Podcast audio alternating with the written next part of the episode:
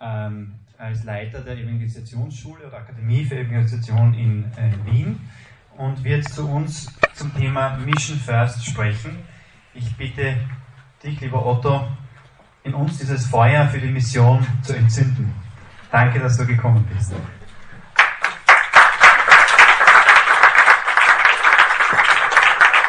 Vielen Dank.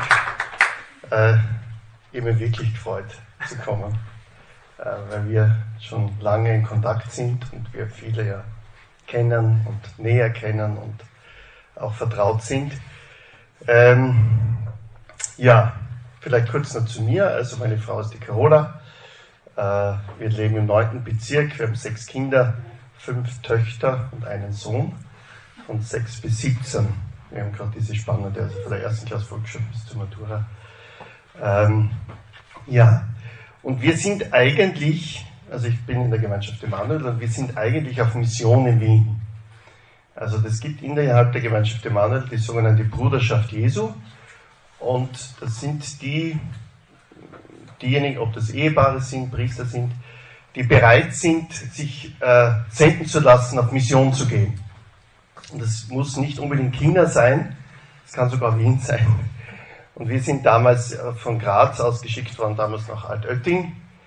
Äh, und für mich war das wirklich wie nach Afrika gehen, weil für mich damals so Wallfahrtsorte, das war nicht so groß das Näheste für mich. Und von Altötting sind wir dann gefragt worden, eben für die Stadtmission nach Wien zu kommen und eben auch was in Wien zu beginnen, so ein Missionszentrum, so ein Ausbildungszentrum. Ja, mittlerweile haben sie in Wien verliebt und sind wahnsinnig gern da und denken ja, hoffentlich fragen sie uns nicht bald irgendwo anders hinzugehen. Ja, ähm, Mission First. Das ist eigentlich der Slogan äh, unseres Reformprozesses der Erzdiözese Wien. Und wir, wir haben uns jetzt wieder erkannt, weil wir einige von uns direkt von der Diözesanversammlung kommen in Wien, wo es äh, eigentlich darum gegangen ist, wie kann eine ganze Diözese Mission First umsetzen. Und ich möchte doch ein paar Momente damit verbringen, ich könnte es gerne ergänzen, ähm, weil mich das doch sehr bewegt, wirklich sehr bewegt. Äh, wir haben 2003 in Wien versucht und auch gemacht, eine Stadtmission und haben viele dazu eingeladen. Und dann haben wir so alle, die halt irgendwie mitmachen wollen, ja, und als wir dann mit der Diözese begonnen haben, sozusagen einen ganzen Reformprozess mit allen Pfaden anzugehen, äh, hat niemand daran gedacht, als wir die ersten diözesanen Versammlungen gemacht haben, das war 2010, 9, 10, äh, dass wir heute eine Versammlung erlebt haben, wo ich äh, zu Michael gesagt habe, wir sind nahtlos übergegangen. Eine Versammlung mit von Wir sind Kirche, Pfarrinitiative, Pfarrern, Priester, wo viel angebetet wurde, wo wir in der Anbetung waren, wo viel Lobpreis passiert ist, wo viel an starken Gebetsmomenten war, ich glaube, das kann man wirklich sagen, äh, und wo man wirklich gespürt hat, der Herr ist unter uns. Und ähm, ich sage ja Mission Possible, also die Mission ist möglich.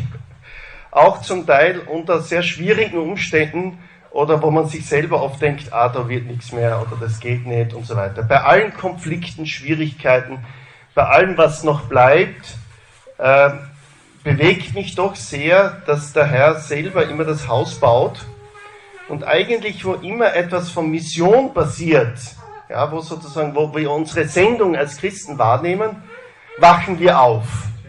Ja, äh, das ist ganz erstaunlich. Ich möchte vielleicht äh, nur das eine noch erzählen von dieser Versammlung. Äh, wir haben einen einzigen externen Referenten, also Referenten war er nicht, also so einen Impulsgeber eingeladen, den einzigen. Und zwar, das war da, einige kennen ihn, Gerald Groß vom Zeit im Bild, früher sehr viel im Zeit im Bild gewesen, vom ORF und ist jetzt Mediencoach. Und der ist kein Kirchgänger. Und äh, und wir waren irgendwie, ja, ich war ein bisschen aufgeregt, weil man gesagt man braucht irgendjemand von außen und die wollten unbedingt und eigentlich der, der es machen wollte, konnte nicht, sondern um elf in der Nacht rufe ich den Gerald Groß, den ich schon ein bisschen länger kenne. Ich sage, du Gerald, kannst dir nicht vorstellen, dass du da was sagen kannst. Und er, oh mein Gott, ja, hat dann zwei Nächte wirklich schlecht geschlafen und hat dann eigentlich, korrigiert mich, wenn ich das äh, nicht ganz auf den Punkt bringe, hat dann eigentlich uns gesagt, da draußen warten Tausende, Hunderttausende Menschen, so wie er, die warten darauf, dass wir ihnen das Evangelium bringen. Und er hat selber gesagt, er hat das verglichen dann auch mit einer, jetzt müssen wir nachhelfen, was war das, Starbucks oder wie? Oder, oder, oder Starbucks hat gesagt, I miss you. Äh, ja, irgendeine, eine, äh, mit den Mini-Autos, die machen eine Werbung mit I, I miss you. Und er hat sich, bitte? Wenn du Service gibst, kriegst du ihn zurück mit seiner, mit seinem I missed you. I missed you. I missed you. Und dann hat er gesagt, als er mit 18 sich von der Kirche verabschiedet hat, hat er das noch nie von der Kirche gehört. I missed you. Und das ist meine Sache. Und er hat, ich, ich, ich glaube, dass äh, manche haben gesagt, ja, das war halt lustig und so. Er hat den stärksten Applaus, fast schon Standing Ovations. Ich denke, jetzt stehen sie schon bald auf. Weil er so eine Freude hat gesagt, man muss das Christsein spüren. Ja, eure Freude muss man spüren und die warten schon drauf. Und ich weiß ein bisschen persönlich, ein bisschen mehr von ihm. Und er wartet, er wartet wirklich auch drauf. Und plötzlich hat es so eine Freude ausgelöst, ja. Also, ich werden wir gleich zu dem Punkt kommen, nämlich, wie ist das, dass eigentlich für die Christen Mission die eigentliche Freude bringt?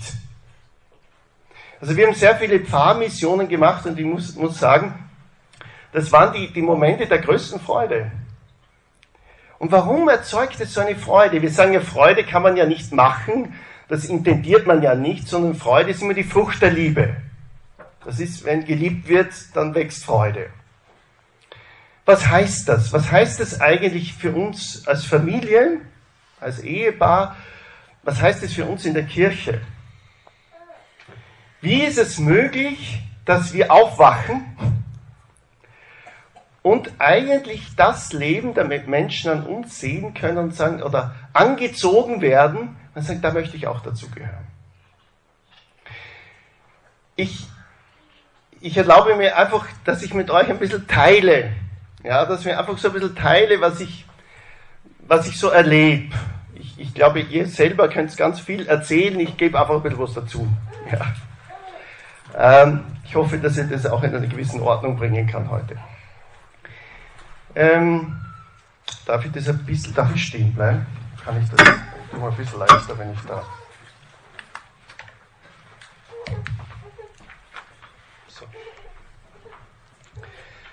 Ähm, also ich werde öfters von, von Pfarrgemeinden eingeladen oder bei verschiedenen Veranstaltungen. Und äh, da ist immer so das Hauptthema, ja, mach, mach was, damit wir Mission machen. Also es ist immer so ein bisschen so die, die Idee, mach was, damit wir Mission machen. Und ich denke mir dann immer, mein Gott, wie soll das gehen? Ähm, und und dann machen wir eigentlich mit dem Fahren oder mit verschiedenen Versammlungen, stelle ich eigentlich immer eine grundsätzliche Frage. Es ist nämlich immer so, dass die selbstverständlichsten Dinge oft gar nicht so selbstverständlich sind. Ja, das die Gefahr ist immer, dass was selbstverständlich ist, das macht man eh, ja, oder das war's man eh, aber eigentlich ist es gar nicht so. Ja, das ist selbstverständlich, dass ich meine Frau lieben soll oder möchte oder will, ja, aber wie schaut es in der Früh aus, ja, oder am Abend oder ja, also so die selbstverständlichen, die eigentlichen Dinge. Und manchmal muss man sich mit den eigentlichen Dingen auseinandersetzen.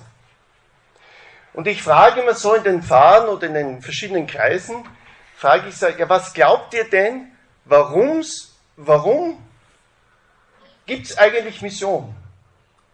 Warum gibt es eigentlich Evangelisierung? Mission First heißt ja etwas, also Mission zuerst, das bedeutet ja eigentlich, dass das die Grundidentität der Kirche ist. Also im Evangelii Nuntiante, in diesem apostolischen Schreiben 1975 von Papst Paul VI., heißt es, was schon im Vatikanum und immer wieder gesagt wird, die eigentliche Identität der Kirche ist Mission, die Sendung. Wir haben in der Kirche immer Sammlung und Sendung. Und, äh, und da ist jetzt die Frage, warum Sendung? Jetzt erlaube ich mir das ganze Spiel noch einmal zumal verkürzt. Ja. Äh, was glaubt ihr, was würdet ihr spontan, bitte nicht denken, ist es richtig? Ja? Also es geht nicht darum, was richtig ist, jetzt gleich so schnell.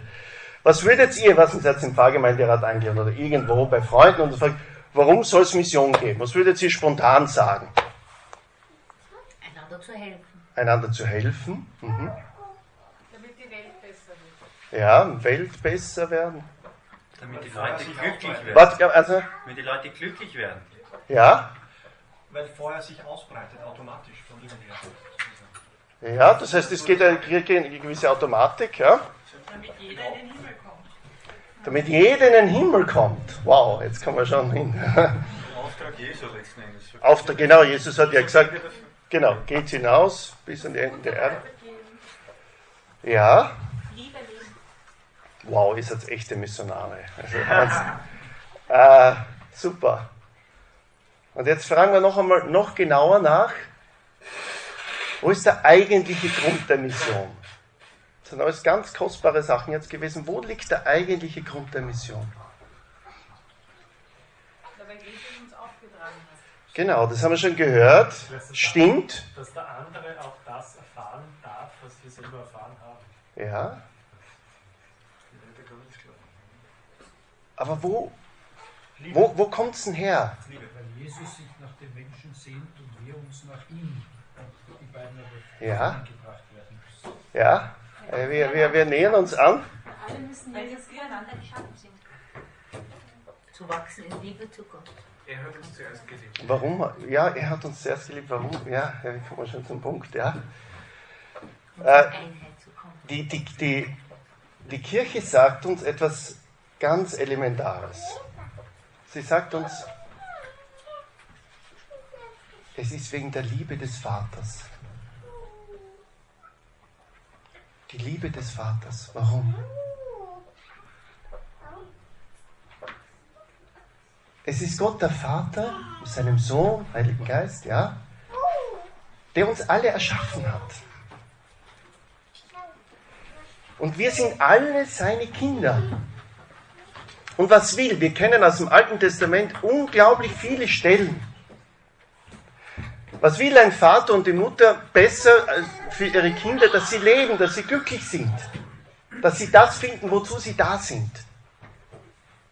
Am Anfang der Mission und der eigentliche, die Mission, geht aus vom Herzen des Vaters.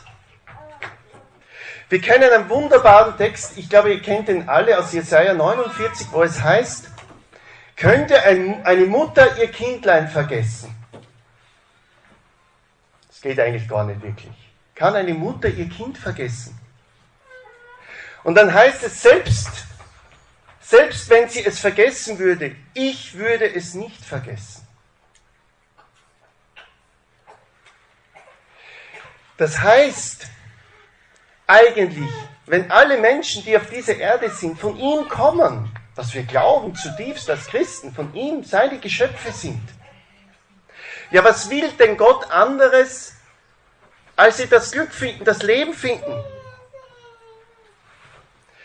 Und wie, wie bewegt es das Herz eines Vaters oder einer, einer Mutter, was wir alle kennen, dass das Kind das Glück, das Leben findet?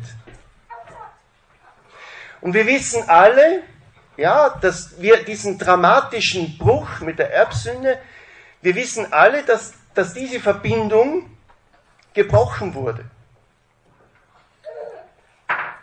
Und ich glaube, es ist ganz wichtig zu erinnern, was ist denn eigentlich passiert? Was ist denn eigentlich passiert? Der Vater, um seine Kinder zu sich zu holen, wieder heimzuholen, hat er alles eingesetzt. Wir wissen es von den Propheten, von den Richtern, von den Vätern. Es ist ständig, nicht? er sucht sein Volk. Und das heißt ja einmal auch in dem Bild, der, der göttliche Bräutigam sucht seine Braut. Ja, also wir kommen immer Vater, Kinder, kommen gleich dazu zur Familie, ja, wir sind schon mittendrin, ja. Und dann wie der, der, der, der Bräutigam die Braut sucht. Und einmal ist es ja ganz dramatisch, im Hosea wird das heißt es einmal, ja, meine Braut ist zu einer Hure geworden. Und trotzdem will ich Sie noch einmal fragen.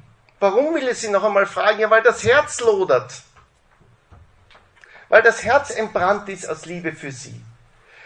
Und das Vaterherz, das ist, ähm, also mir geht es selber eigentlich immer sehr nahe, dass er will wirklich das Glück jedes Einzelnen, nämlich der vielen Vergessenen. Es gibt so viele Vergessene. Und viele, die vergessen wurden, nicht wissen, dass sie einen Vater im Himmel haben. Aber wie passiert, wie passiert die Heimholung? Und jetzt kommt der Turning Point sozusagen. Das ist der Turning Point. Die Heimholung passiert, wir wissen es, durch seinen Sohn. Er baut durch seinen Sohn, durch Jesus, die Brücke zum Menschen. Er schickt seinen Sohn. Und wer, wer, wer mich sieht, sagt Jesus, sieht den Vater. Wer, wer das Herz Jesus sieht, sieht das Vaterherz. Wer die Sehnsucht Jesu, wie der Michael die Sehnsucht Jesu sieht, sieht die Sehnsucht des Vaters. Der Turning Point ist jetzt, wie macht er das? Wie macht, wie geschieht diese Mission? Und da gibt es einen unüberholbaren Text im Philippa-Hymnus. Gott war, er war Gott, Jesus war Gott gleich, hielt aber nicht daran fest, wie Gott zu sein, sondern entäußerte sich und wurde einer von uns. Und nicht nur einer von uns, sondern er wurde ein Sklave, um dem Menschen nahe zu sein. Er hat sich zum Letzten gemacht, um jeden zu erreichen, um jeden sozusagen im, im, im Zweiten Vatikanischen Konzil, Kardinal hat mich einmal darauf hingewiesen, hat er gesagt, es ist diese Heimholungsaktion. Er holt heim, dort wo wir wirklich daheim sind. Aber die, die wir nennen die Theologie Sakenosis, das ist Herabstieg. Er steigt herunter. Aber er steigt nicht nur ein bisschen herunter, sondern er steigt auf den letzten Moment. Wir kennen viele Bilder, wo, wo das sozusagen in dem Stall wird er geboren, außerhalb der Mauern Israels wird er sozusagen ans Kreuz gehängt. Die ganze, die ganze Lebensspanne Jesu ist ganze Erniedrigung. Er wurde ein Sklave, um bei den Menschen zu sein. Und der Turning Point sozusagen ist genau diese Bewegung diese Bewegung des Vaters, um den Menschen zu erreichen, ja, gibt er das Letzte, seinen Sohn, um ihm nahe zu sein. Aber wie als Sklaven. Wir wissen, das Letzte ist, dass er als Verbrecher stirbt. Ja, die, mit, mit Sünde beladen, sagen wir. Er nimmt die, das, die Sklavengestalt an. Und daraus geschieht Rettung. Und der Vater nimmt dieses Liebesopfer an und, und er rettet ihn und erweckt ihn auf. Und zieht damit alle sozusagen zum Vater heim. Aber jede Mission und die Mission Gottes, die Mission Jesu ist Herabstieg. Wie, also wir können zusammenfassen, wie erreicht der Vater den Menschen im Herabstieg in der Erniedrigung?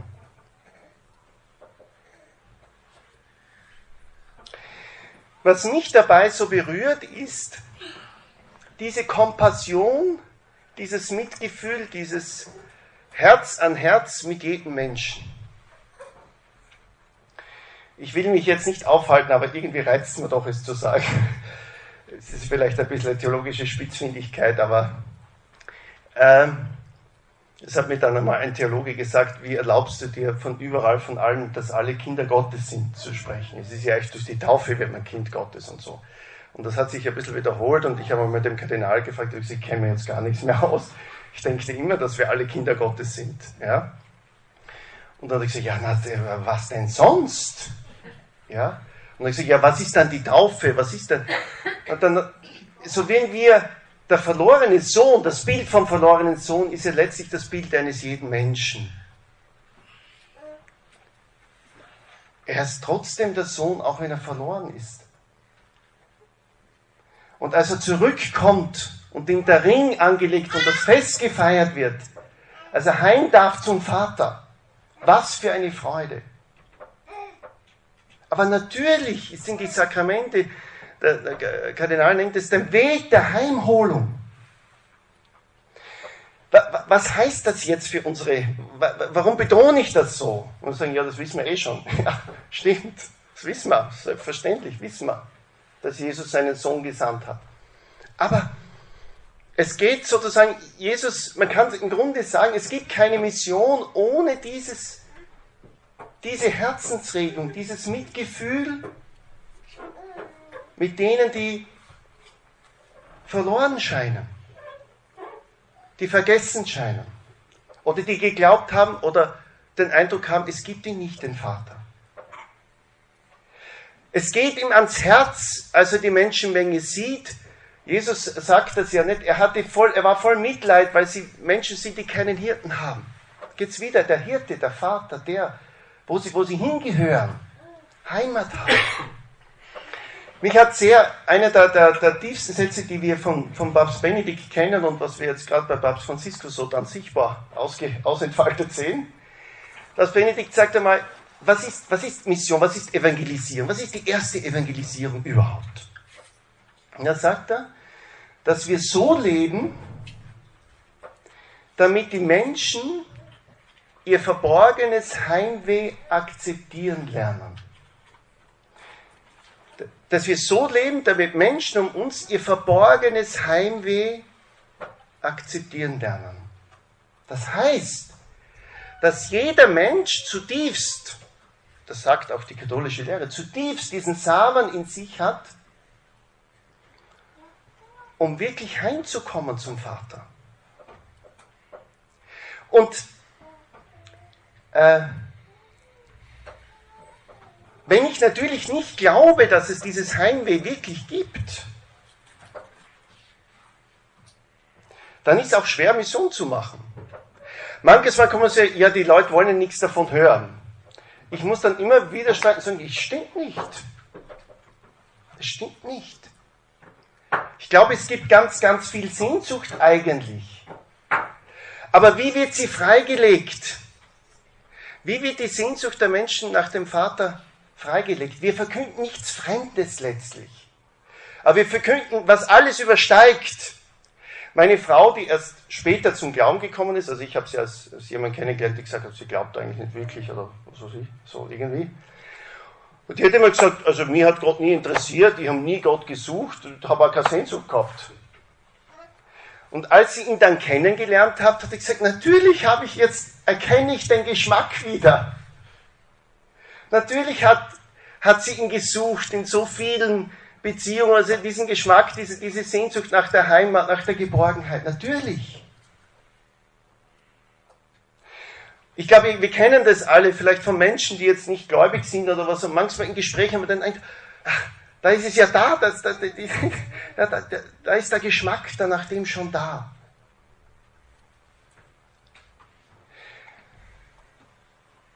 So leben, damit andere um uns das verborgene Heimweh akzeptieren können, annehmen können, dass es eine Sehnsucht gibt. Ich war kürzlich in einem, da war eine Veranstaltung und dann so einen, so einen Talk, so einen Dialog gemacht von Gläubigen, Nichtgläubigen und da waren wir noch was trinken in einer Bar und dann habe ich so ein Bärchen, mit einem Bärchen gesprochen und, und also die, die junge Dame kenne ich schon länger und sie hat immer gesagt, sie ist Atheistin und ihr Freund, der ist Kulturkritiker und eigentlich jüdischer Abstammung, der sagt auch, also er ist ganz, ganz klar Atheist. Und ich habe mir immer gedacht, also nachdem ich diese junge Frau schon länger kenne, ich habe mir gedacht, was geben wir für ein Zeugnis, weil irgendwie tut sie gar nichts oder so oder dass sie irgendwann einmal der Interesse hat mitzukommen oder sonst irgendwie. Und dann ähm, sagt diese, und dann irgendwie so um eins in der Nacht haben wir gedacht, so, das war so ein super Gespräch über das Leben und alles Mögliche. Und dann habe ich jetzt gesagt, du, ich muss jetzt echt, ich muss jetzt ganz ehrlich was fragen. Und dann äh, sage ich eben zu der, zu der Dame, äh, ich, ich verstehe eins nicht. Habt ihr eigentlich nicht Sehnsucht, Gott kennenzulernen? Und sie schaut mir an und sagt, natürlich! Sagt sie, natürlich! Und ich schaue ihn an und sage, ja, so direkt will ich das jetzt nicht sagen, ja? Und ich war von ihm, das war eine Zeit lang her auch, war mit ihm auf einem Café und dann hat er gesagt, du, ich habe es jetzt schon einmal probiert mit ihm. Ich wollte einen kleinen Deal mit ihm machen. Wir könnten jetzt so viele verschiedene Geschichten erzählen, aber ich, ich wollte nur diesen Aspekt noch einmal. Ich glaube, manches Mal merken wir gar nicht, wie Menschen eigentlich warten, ja, weil sie Kinder Gottes sind. Ich erinnere, ich weiß nicht, ob das jemand mitbekommen hat, damals als das erste Pressekonferenz von Papst Franziskus. Und dann sagt er dann zum Schluss, ja, äh, sagt er zum Schluss, ja, also ich wollte jetzt für allen den Segen geben, aber ich weiß, dass viele unter euch ja gar nicht gläubig sind und nicht christlich sind. Und dann sagt er, äh, deswegen möchte ich das in Stille machen. Glaube ich, so ähnlich hat er gesagt. In Stille.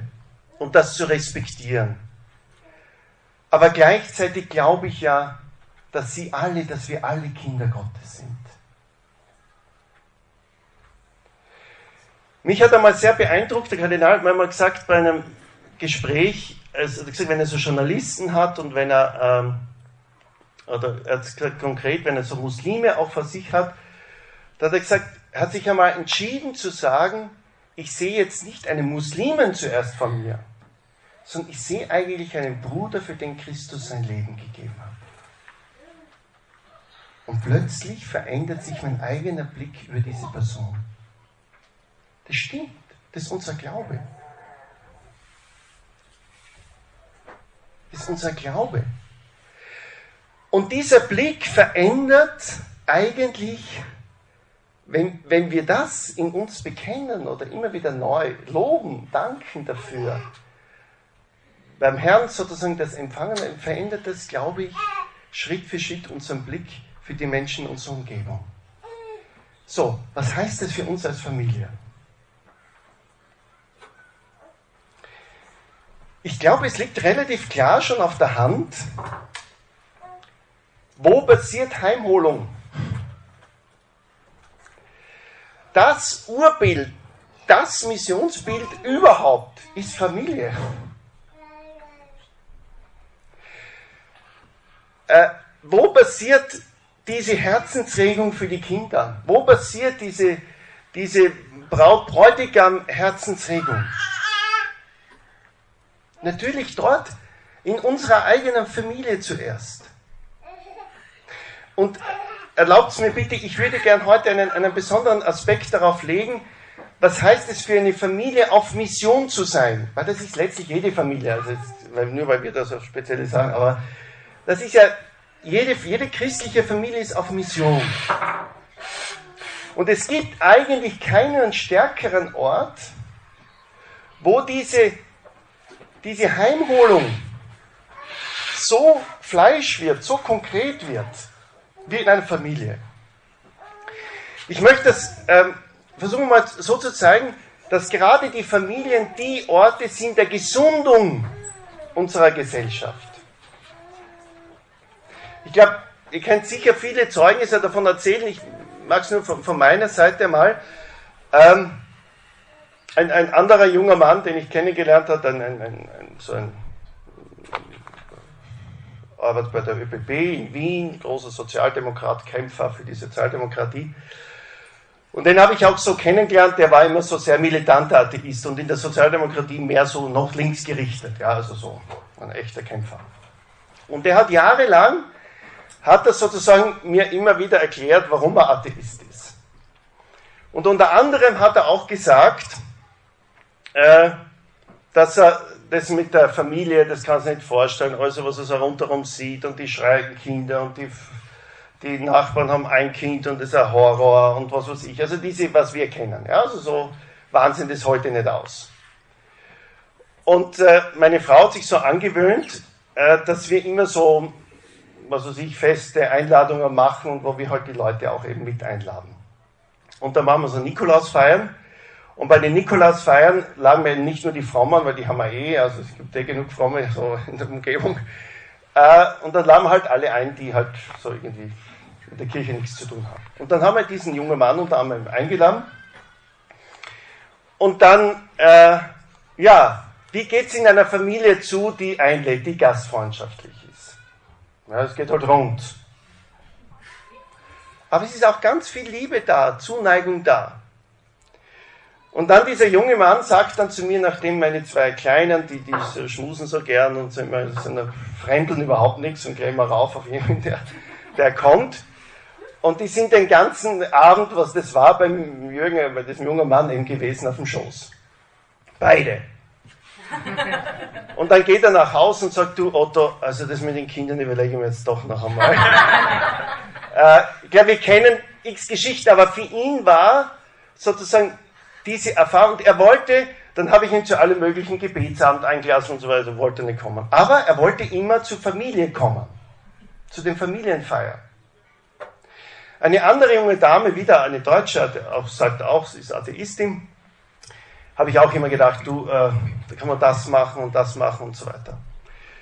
Und, äh, und dann hat sie gesagt, du mit den frommen Einladungen, das ist mir irgendwie, weißt du, das ist nicht so wirklich. Aber darf ich, ich habe letztes Mal bei, deinen, bei deiner Familie, äh, sie macht die Haare schneiden ja, und, und verlangt so viel Euro, wie alt die Kinder sind. Also immer so, das ist ja ihre Methode. Und dann geht sie immer, die kommt sie zur Familie und dann werden halt alle durchgeschnitten sozusagen. Und sie, sie, ihr Vater hat vier, also vier Frauen im Sinne von, von vier Frauen jeweils eine Tochter. Also sie hat drei wie nennt man das? Ja. Und da hat sie ihm erzählt, sie hat eigentlich nie so Familie gehabt und so weiter. Und irgendwann hat sie mir mal gestanden und hat sie gesagt, du, ich glaube, ich, ich brauche das eigentlich nur, dass ich immer bei euch Haare schneiden darf. Die ist aber tough, die ist total super ausgebildet, irgendwas mit Kultursachen, Kunst und alles mögliche. Die scheinen nach außen hin ganz tough und super zu sein. Und gleichzeitig nimmt man aber wahr, wie viel an Armut da dahinter ist, an, an Sehnsucht. Und jetzt hat sie, jetzt hat sie kürzlich gesagt, du, äh, vielleicht komme ich jetzt doch zu dem Glaubenskurs auch dazu.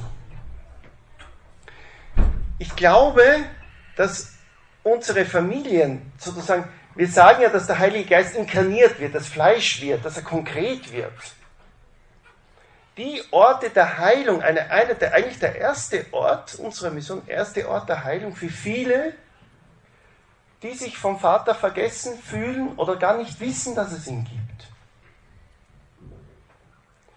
Weil sie konkret erleben, menschlich erleben, dass es sowas wie Heimat gibt. Und weil der Vater, Gott der Vater ja natürlich da wirkt, ja, das ist ja unsere Berufung als Sakrament, als Familie, letztlich die Liebe des Vaters zu zeigen. Und er wirkt das ja in uns.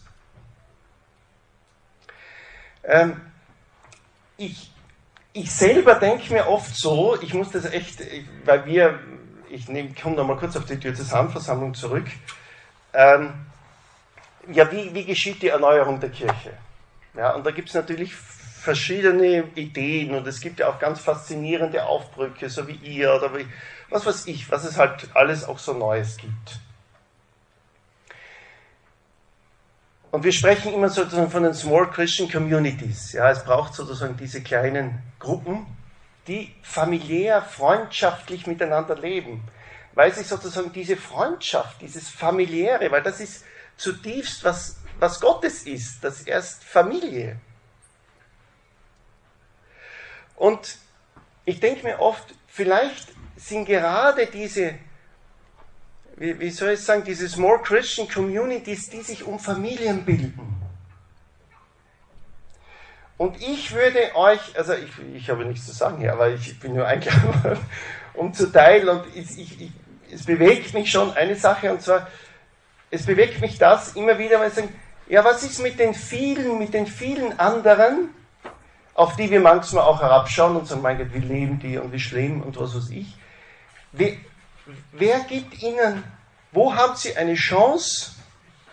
Wo haben die eine Chance, sozusagen eigentlich etwas von dieser heilenden Gegenwart von Familie, von, von Christus zu erfahren? Und das passiert in erster Linie, wie Papst Benedikt sagt, dass ihr so lebt, dass sie an euch sehen können. Ja, wie Kinder lieb sind und einfach so, so gratis lieben. Ja, das kann man nicht zum, zum Jürgen Herr und sagen, ah, du bist der Atheist und jetzt müssen wir uns besonders um dich annehmen oder so. Sondern das ist einfach so, einfach gratis und so ist Gott eben. Und, und Entschuldigung, ich bin ein bisschen eingefahren auf Papst Benedikt, da wollen wir der jetzige fasziniert bis zum geht nicht mehr, aber ähm, der Papst Benedikt sagt dann einmal, die eigentliche Mission ist, Achtung, absichtslos. Da haben wir immer gedacht, wie geht denn das? Weil wir wollen ja, er hat gesagt, ich habe ja eine Absicht, die will ich denn dem anderen das Evangelium bringen. Und dann sagt er, warum? Weil die, die schönste Frucht der Liebe, die Freude, also gibt es nochmal den inneren Kern der Barmherzigkeit, aber dann bleiben wir jetzt mal bei der Freude. Ja, stellt euch vor, gibt es eine, Absichts, eine absichtliche Freude. Die, jede echte Freude ist absichtslos. Die wird geschenkt. Mission ist im Grunde diese, diese Sehnsucht, einfach gern zu haben. Einfach. Und gerade, es zieht mich gerade dorthin, ja, Jesus zieht es gerade zu den Sündern hin, gerade dorthin, wo ich eben die Not sehe. Wo Heilung bedürftig ist. Ich bin nicht gekommen zu den Gesunden, sondern zu den Kranken. Und plötzlich merken wir in einer Begegnung, plötzlich merken wir in einer Begegnung, was für eine Freude das schenkt. Ein kleines Beispiel jetzt ein bisschen so aus der Familie kurz raus. Ja. Also wir waren in Altötting und waren da, also äh, Akademie für Evangelisation und so. Ja, ich war Direktor der Akademie für Evangelisation und dann glaubt man, da ist man Profi. Ja. Also kurzzeitig denkt man das manchmal. Und ich komme also ich komme nach Hause am Abend und die Carola sagt so zu mir, und ich mir schon total gefreut, super, heute haben wir einen freien Abend, heute können wir was machen und toll und so. Und die Carola sagt zu mir, du übrigens, so, so in der Art so ein bisschen äh, suffisant, so ein bisschen so, du Direktor für Evangelisation, du, äh, übrigens dein Nachbar ist schon zwei Monate da, das ist halt 20 Zentimeter neben uns, ist die Tür, ja. Du weißt, dass der allein da ist, dass er gerade geschieden ist, äh, und du hast noch kein einziges Mal mit ihm geredet. Ich sag, Schatz, ja, mach mal, aber halt nicht, ja. Du, Otto, äh, wann wirst du das machen? Und äh, äh, die Barbara sie erinnert. äh, und dann sagt, wirklich, es war interessant, und dann sage ich, na bitte nicht heute und so. Aber eigentlich hatte ich, und da bin ich vor, mit was für ein Anfänger ich bin. Eigentlich hatte ich ein bisschen Schieß. Ja, ich habe mir gedacht, pff, der fährt immer mit Mercedes vorher, sein Manager und so ein bisschen denke, er braucht das jetzt nicht dringend oder so irgendwie. Und, ähm, und dann hat sie gesagt, ja, aber das, das, kostet dir halt gar nichts, das ist ein Bier mit ihm trinken, das ist ja kein Problem. Also meine Frau ist die mich immer ein bisschen pusht zur Mission eigentlich. Und, ähm, und dann habe ich, hab ich eigentlich es nur gemacht, weil sie so hartnäckig war, muss ich gestehen. Und ich bin mir so blöd vorgekommen, dann klopfe ich halt bei der Tür an und dann habe ich gesagt, ja, aber wie soll ich das jetzt machen? Ja, ich frage so, ich, wie, wie macht man das jetzt, wenn man da bei der Tür anklopft? Und dann, sagt, und dann sagt die, ja, bitte jetzt, ja, so, komm, jetzt bitte jetzt. Und, und dann klopfe ich halt an bei der Tür und tatsächlich, der öffnet schnell, ja, ist immer besser, wenn man ein bisschen wartet, ja. So. Äh, öffnet da und sagt, ja, so. Und ich sage, ja, äh, und ich hätte in den Boden versinken können, habe ich gesagt, äh, wollen Sie vielleicht mit mir auf ein Bier gehen? Und ich habe mir gedacht, blöder geht's nicht. Und dann habe ich gewusst, oh mein Gott, ja, also Mission, du sollst nichts mitnehmen, nichts in die Handtaschen, mir sagt der Jesus, gestreut und nimmst nichts mit. Und es war, mir war so peinlich. Ja. Gut, auf alle Fälle hat das Bier ein paar Stunden gedauert.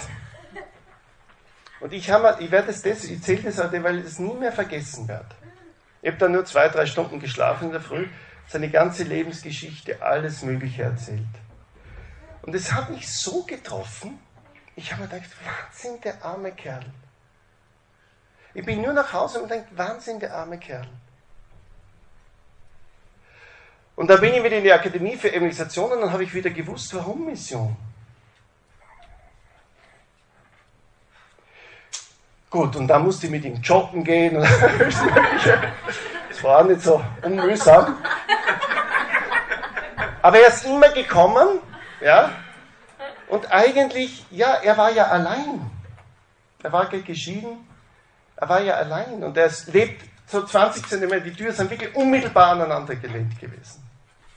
Und er ist halt immer wieder gekommen, ist ja klar, da waren Kinder, da war Leben. Woanders ist die erste Art greifbar, handgreifbar zu machen, als wo es Familie, wo es Kinder, wo es Ehepaare gibt, wo ich sein kann.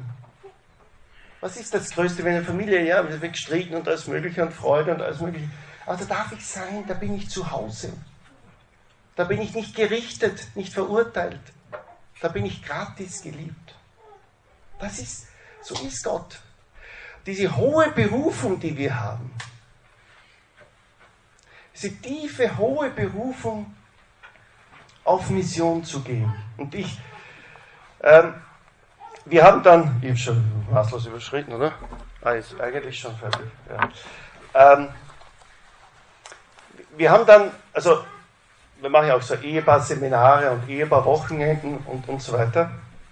Und wir haben dann auch irgendwie gesehen, wie ist es auch möglich, auch zu zum Beispiel so Abenden oder Ehepaar-Seminaren, also aus, zu dem, wie wir halt Menschen oder Familien bei uns einladen oder mit uns mitleben lassen, wie ist es auch möglich, Abende zu machen, wo Menschen hinkommen, die halt, die halt mit dem Glauben halt weniger zu tun haben.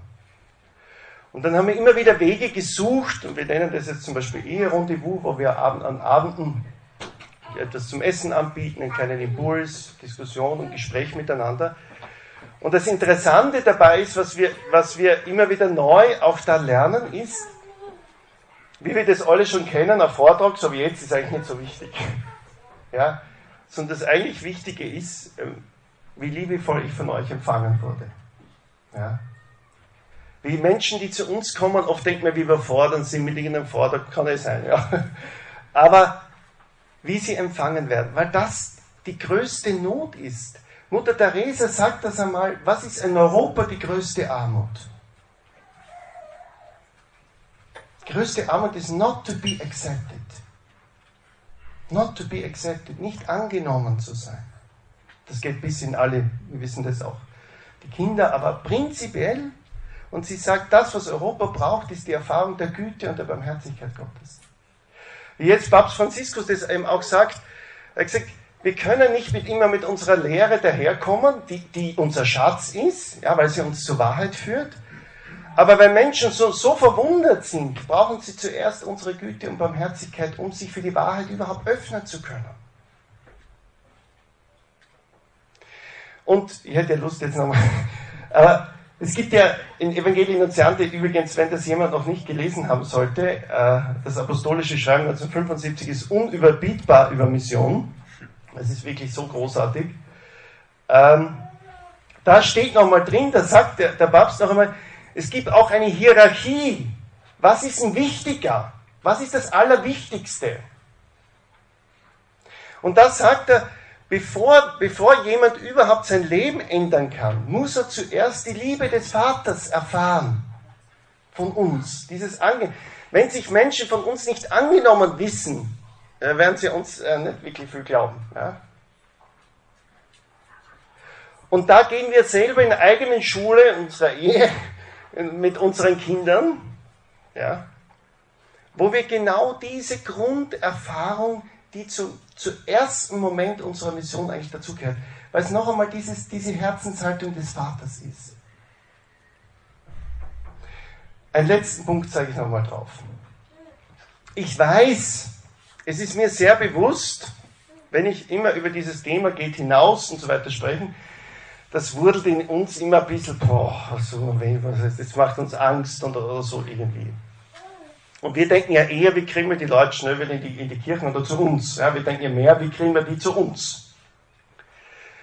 Und wir hatten so eine Diskussion damals mit, in Kassel Gadolfen mit Papst Benedikt. Da war sein, sein Schülerkreis zusammen und dann äh, der Papst Benedikt hatte sehr gern dieses Bild verwendet mit dem, Bild, äh, dem Tempel und dem Vorhof. Er hat gesagt, wir sind heute in der Situation, dass wir im Tempel sind in der Kirche, aber wir sollen auch in den Vorhof gehen. Vorhof der Völker, der Heiden, ist ja dort, wo die Heiden sind, ja, die Völker, die sich um den Tempel versammelt haben. Und dann hat einer der Professoren, wie immer, also so grundsätzlich stellen sie ja meistens alle dieselben Fragen. Also ob man Professor ist oder was weiß ich, ist eigentlich wurscht. Ist, man stellt sich die Grundfragen. Und einer stellt auch die Frage und sagt, ja, aber wie kriegt man die Leute wieder vom Vorhof in den Tempel? Das ist ja unsere Frage eigentlich. Ja. Wie kriegt man die vom Vorhof in den Tempel? Und dann schaut der Papst Benedikt so ganz, also ganz, wieder ganz still und dann sagt er, jetzt aber mal so. Was ist die eigentliche Frage? Ist das überhaupt eine Frage? Ich war recht überrascht, und was will er jetzt? Ist das eigentlich die einzige Frage, die wir als Kirche, die wir im Tempel sind, ist, ob wir den Schritt in den Vorhof machen und ob wir Gemeinschaft, das heißt Familie eigentlich in Wahrheit, ob wir Gemeinschaft bilden mit denen, die im Vorhof sind. Sage, die Frage, wann die in den Tempel kommen, ist eigentlich nicht unsere Frage. Was macht nämlich Gott? Das macht Gott. Gott sieht Menschen. Alles andere wäre Manipulation. Gott bekehrt.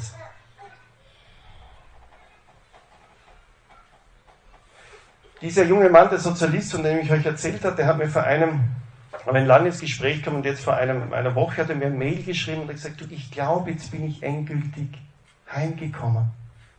Ich bin zu ihm heimgekommen. Ich, ich glaube an ihn. Ich glaube an ihn. Neun Jahre.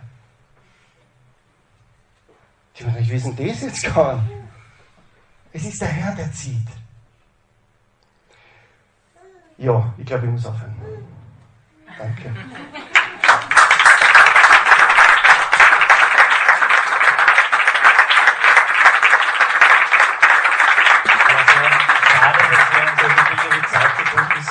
Bitte?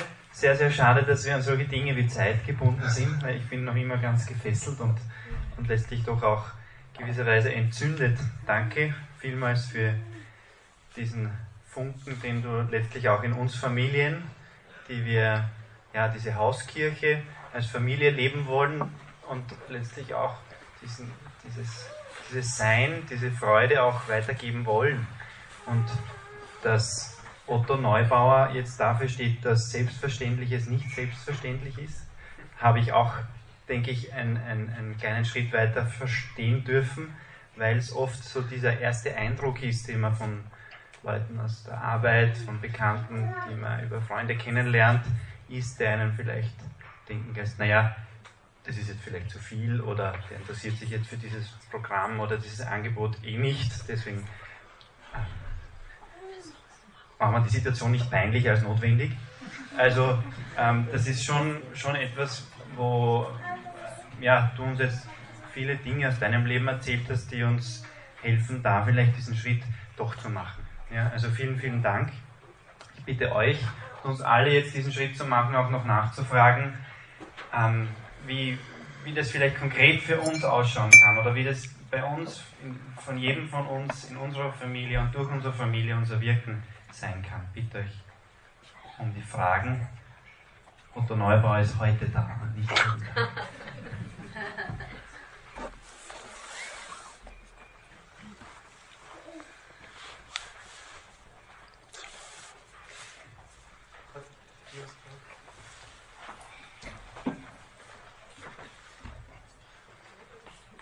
momentan gerade so einen konkreten Fall unserer Pfarre, ja, dass jetzt seit Wochen was treffen wir uns in so einer Runde, ein paar Familien sind zusammen. Das, die Frage stellt sich ja, wie, eben, genau, das Klassische, wie bringen wir, wie kommen wir zu neuen Leuten?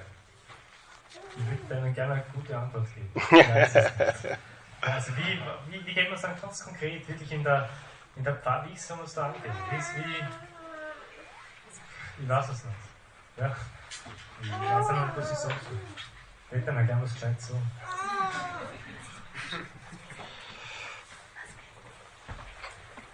Aber ich glaube, da könnt jetzt ihr am besten antworten, oder?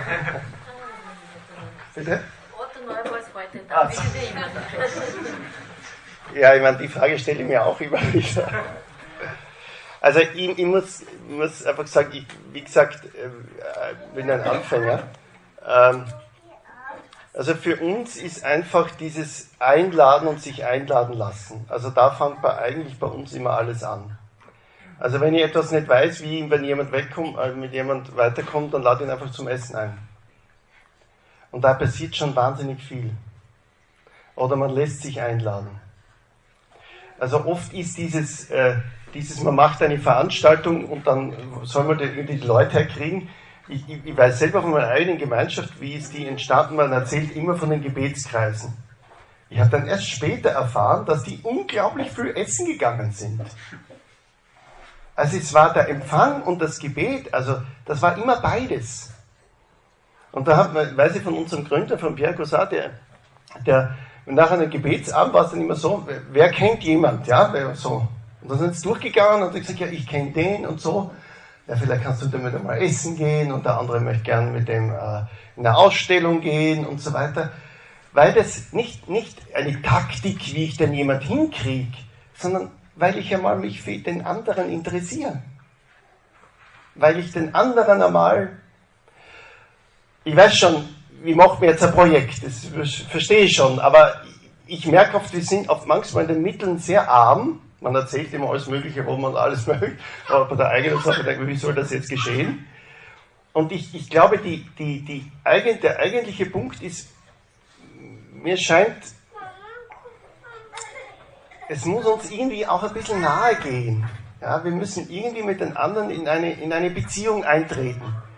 Und ich merke so, jetzt bei, zum Beispiel bei, bei uns, bei, also Sie, bei verschiedenen Veranstaltungen, wir haben das einmal ein bisschen genauer angeschaut eigentlich kommen Menschen nur dann oder immer wieder, wenn jemand mit ihnen kommt und immer mit ihnen ist. Das heißt, man kommt eigentlich zuerst, weil mich der andere einlädt. Also wir machen jetzt zum Beispiel jeden Montag am Abend bei uns in der Wohnung. Also meine Kinder, die lieben Gäste, aber momentan haben sie gesagt, es ist schon ein bisschen viel. Ähm, jeden Montag am Abend machen wir so Dinner at 8. Gibt es Abendessen, so Buffet. Und dann. Bitte? Liechtensteinstraße 14, ganz ehrlich kommen. Äh, da gibt es äh, abends ein Buffet. Und dann gibt's, ähm, und dann machen wir jetzt einen Freundeskreis, also mehr, das machen wir nicht groß offiziell, so, nennt sich aber Dinner at 8. Und da gibt es immer so Kurzspeech, also letztes Mal war über Gott Vater und das ist ganz einfach so wie bei Alpha-Kursen auch, ja, dann über Jesus und über den Heiligen Geist, so Grundfragen. Und dann einfach Gespräch, Diskussion. Und, und zu denen, wir machen das deshalb, weil ich Freunde habe, die, die zu mir kommen, ja, die, oder zu Carola kommen, die würden zu keinem Glaubenskurs kommen, aber die würden, wenn ich sage, kommt zu mir, nach Hause, dann überlegen Sie es. Ja, das überlegen Sie es.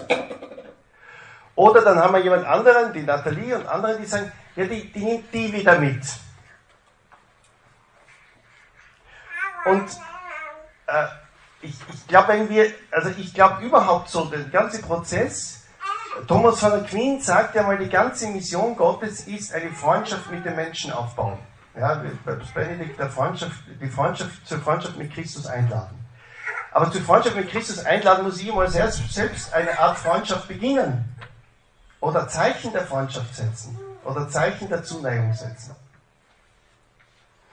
Weil ich glaube, ich glaub, dass das wirklich stimmt, wie Papst Franziskus sagt, die Kirche ist wie ein Feldlazarett. Ja, da kann ich nicht fragen, wie, wie heißt das? Äh, äh irgendeine chemische oder was? Cholesterinspiegel. Cholesterinspiegel.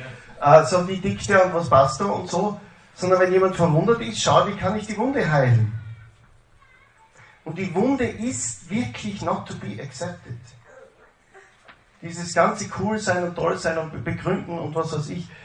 Ähm, ich brauche ein bisschen lang, aber das ist die Geschichte, muss ich. Weil das ist für mich ein, ein Schulbeispiel gewesen zu diesem Dinner at Eight. Und da ist natürlich, das hat sich so ergeben, die Familie spielt da natürlich eine Rolle, ja, weil Kinder entspannen die Situation unglaublich. Ja, wir kennen das nicht.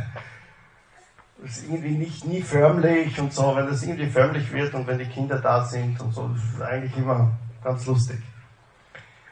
Und, ähm, und dann war eine, eine Studentin, auch, also nicht getauft, die, äh, die war irgendwie so angetan und nimmt ihre Mutter mit. Ja, kann passieren, ja, nimmt die Mutter mit. Und da ist eine Frau, also Mitte 50, und die kommt irgendwie so ins Reden und es war Thema Heiliger Geist. Und, äh, und die, die den Vortrag gemacht hat, immer der Beste, das ist Frauen, das versteht kein Mensch. habe ich mir gedacht, habe ich mir gedacht, ja. Und dann kommt, äh, kommen so ins, ins Reden und die setzen wir dann zu ihr. Und sie sagt, ja, sie ist Philosophieprofessorin und, ähm, und eigentlich hat sie mit der Kirche gar nichts zu tun. Sie ist mal zufällig protestantisch getauft worden und so. Und es stellt sich heraus, dass das die erste Obfrau der feministischen Wissenschaftlerinnen Österreichs war. Also Chefin der feministischen Wissenschaftlerinnen Österreichs. Philosophieprofessorin und Kirche rotes Tuch bis geht nicht mehr. Und, ähm, und dann sagt sie, so ein nettes Gespräch gehabt und habe ich gesagt, den Feminismus habe ich nie verstanden, kannst du mir das mal erklären? Und, so und äh, dann haben wir uns getroffen, dann haben wir ein Feminismusgespräch geführt, lange Gespräche über Feminismus. Und ich hoffe, ich habe was gelernt. Äh, und, äh, und dann habe ich gesagt, darf sie wiederkommen? Das sind jetzt jüngere Leute, aber darf sie wiederkommen? Ja, natürlich kann sie wiederkommen. Äh, später, es ist schon vier Jahre her, ich glaube vier Jahre her, später sagt sie mir, weißt du, ich war nie in der katholischen Kirche, das kenne ich, ich kenne das nur. Ich, ich, war als Kind, weil aufgrund der Volksschule ist die Freundin immer zur Messe gegangen, da war ich ein paar Mal bei der Messe, das hat mich sehr berührt, die Messe. Aber dann habe ich nichts mit der katholischen Kirche zu tun gehabt. Die kommt immer, und das hat sie am ersten Abend total erwischt. Da habe ich gesagt, ja, was hat die erwischt? Ja, weil sagt, der Heilige Geist hat sie berührt. Ja, wo, wo, wo hat er sie berührt? Weil ich finde den, den Vortrag, hm, ja. Und dann sagt sie, es war wie Heimkommen. Es war wie Heimkommen. Da habe ich gesagt, das ist so komisch, das zu erzählen, das kommen ihr die Tränen. Ich war ja nie in der katholischen Kirche. Ich gesagt, und trotzdem fühle ich mich, es war wie Heimkommen. Dann hat sie begonnen, die Gebetsabende zu besuchen. Und ich gebe noch, damit ich euch ein bisschen Schock, ja. Äh, sie ist äh, geschieden und lebt mit einer anderen Frau zusammen, also in einer lesbischen Beziehung. Und dann kommt sie immer zu den Gebetsabenden und sitzt bei der Messe hinten und weint immer. Und sagt immer, es ist so eine Freude. Und dann spricht sie über Jesus. Dann denke ich mir, würde jemand von uns so über Jesus reden? So verliebt in Jesus. Und ihr ganzer Weg ist natürlich mit vielen Verletzungen, das dauert, lang dauern sozusagen. Sie sagt, ich, ich schaffe das momentan nicht in die katholische Kirche eingetreten. Sie, sie sagt, sie putzt bei uns in der Akademie im Fiegelhaus vom, vom Köller bis auf ich kniend, sagt sie, knien putzt sie euch das gesamte Haus, bevor in die katholische Kirche eintritt. Weil natürlich eine ganze Geschichte davon geprägt war gegen die Kirche. Also ich war in ganzen Vorlesungen, also ich, es war eigentlich nur das, also,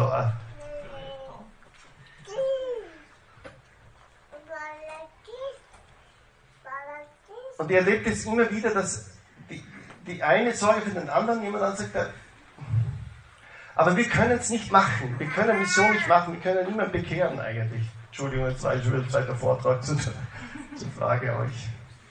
Ich habe es fast befürchtet, dass der schwierigste Weg ist. aber ich glaube, es ist eben die Art der Erniedrigung, die wir auch wirklich akzeptieren müssen. Es gibt keine andere Mission. Es ist nicht, wie, Papst Franziskus sagt, wir tun nicht vom Balkon herunter missionieren. Sagen, ja, wenn wir tolle Musik machen, ja, das ist super. Aber es führt nichts vorbei an der Kenosis, an der Erniedrigung. Wir kennen das bei den Kindern, oder? Echte Liebe führt über unsere eigene Erniedrigung. Das ist nicht nur von oben herunter und dann. der tolle Papi, der alles genau weiß. Und dann also an dem, glaube ich, führt Mission nicht vorbei, dass wir, uns, dass wir selber zu Sklaven für anderen werden. Aber es wird unsere Freude sein, es wird unsere Auferstehung sein. Ja? Es, ist, es ist die Auferstehung. Ich glaube, mit einer Frage alles. Jetzt stehe ich auf. Ja, Bitte, dass du ähm, auch noch für uns ähm, in die Austauschgruppen zwei kurze, knappe, eine, eine kurze Frage formulierst, damit wir sozusagen jetzt aus dem, was du uns mitgeben, ähm, mitgegeben hast, auch noch miteinander austauschen an einem konkreten Punkt. Ich, ich, würde, ich würde vielleicht keine leichte Übung sagen, wo kenne ich Menschen, ja, wo ich eine Sehnsucht hätte, wo ich merke, dass ich sie zu mir, zu uns einlade. Und was, was, was könnte ich überlegen, was, was könnte ich eigentlich machen? Ja, ganz konkret, bitte nicht allgemein, sondern möglichst konkret zu schauen, äh, wo gibt es da in meiner Umgebung, was hat mich schon lange beschäftigt, was rührt mich an oder schockiert mich und wo, wo kann ich da was tun? Danke. Ähm, ja, jetzt kommen wir wieder zu unserer Lade. Äh, er ist sowas wie ein Missions-Ferrari. wir haben uns gedacht, wir, wir wollen dir als Dankeschön einen Ferrari schenken. Dann haben wir auf unsere Kasse geschaut und gesagt, das geht sich nicht aus. Dann sind wir einfach zum oh. Ferrero gekommen. Wow! Das ist super. Das mag er Danke. Gern. Stimmt. Danke vielmals er hat ja auch eine Frau, die Carola, und der oh. sagen wir merci, dass sie dich herkommen hat lassen. Ja. Und, und für deine nächste Mission haben wir uns Oh, Alter, wenn du jetzt nicht aufhörst. Danke. Sehr lieb, vielen Dank. Dank.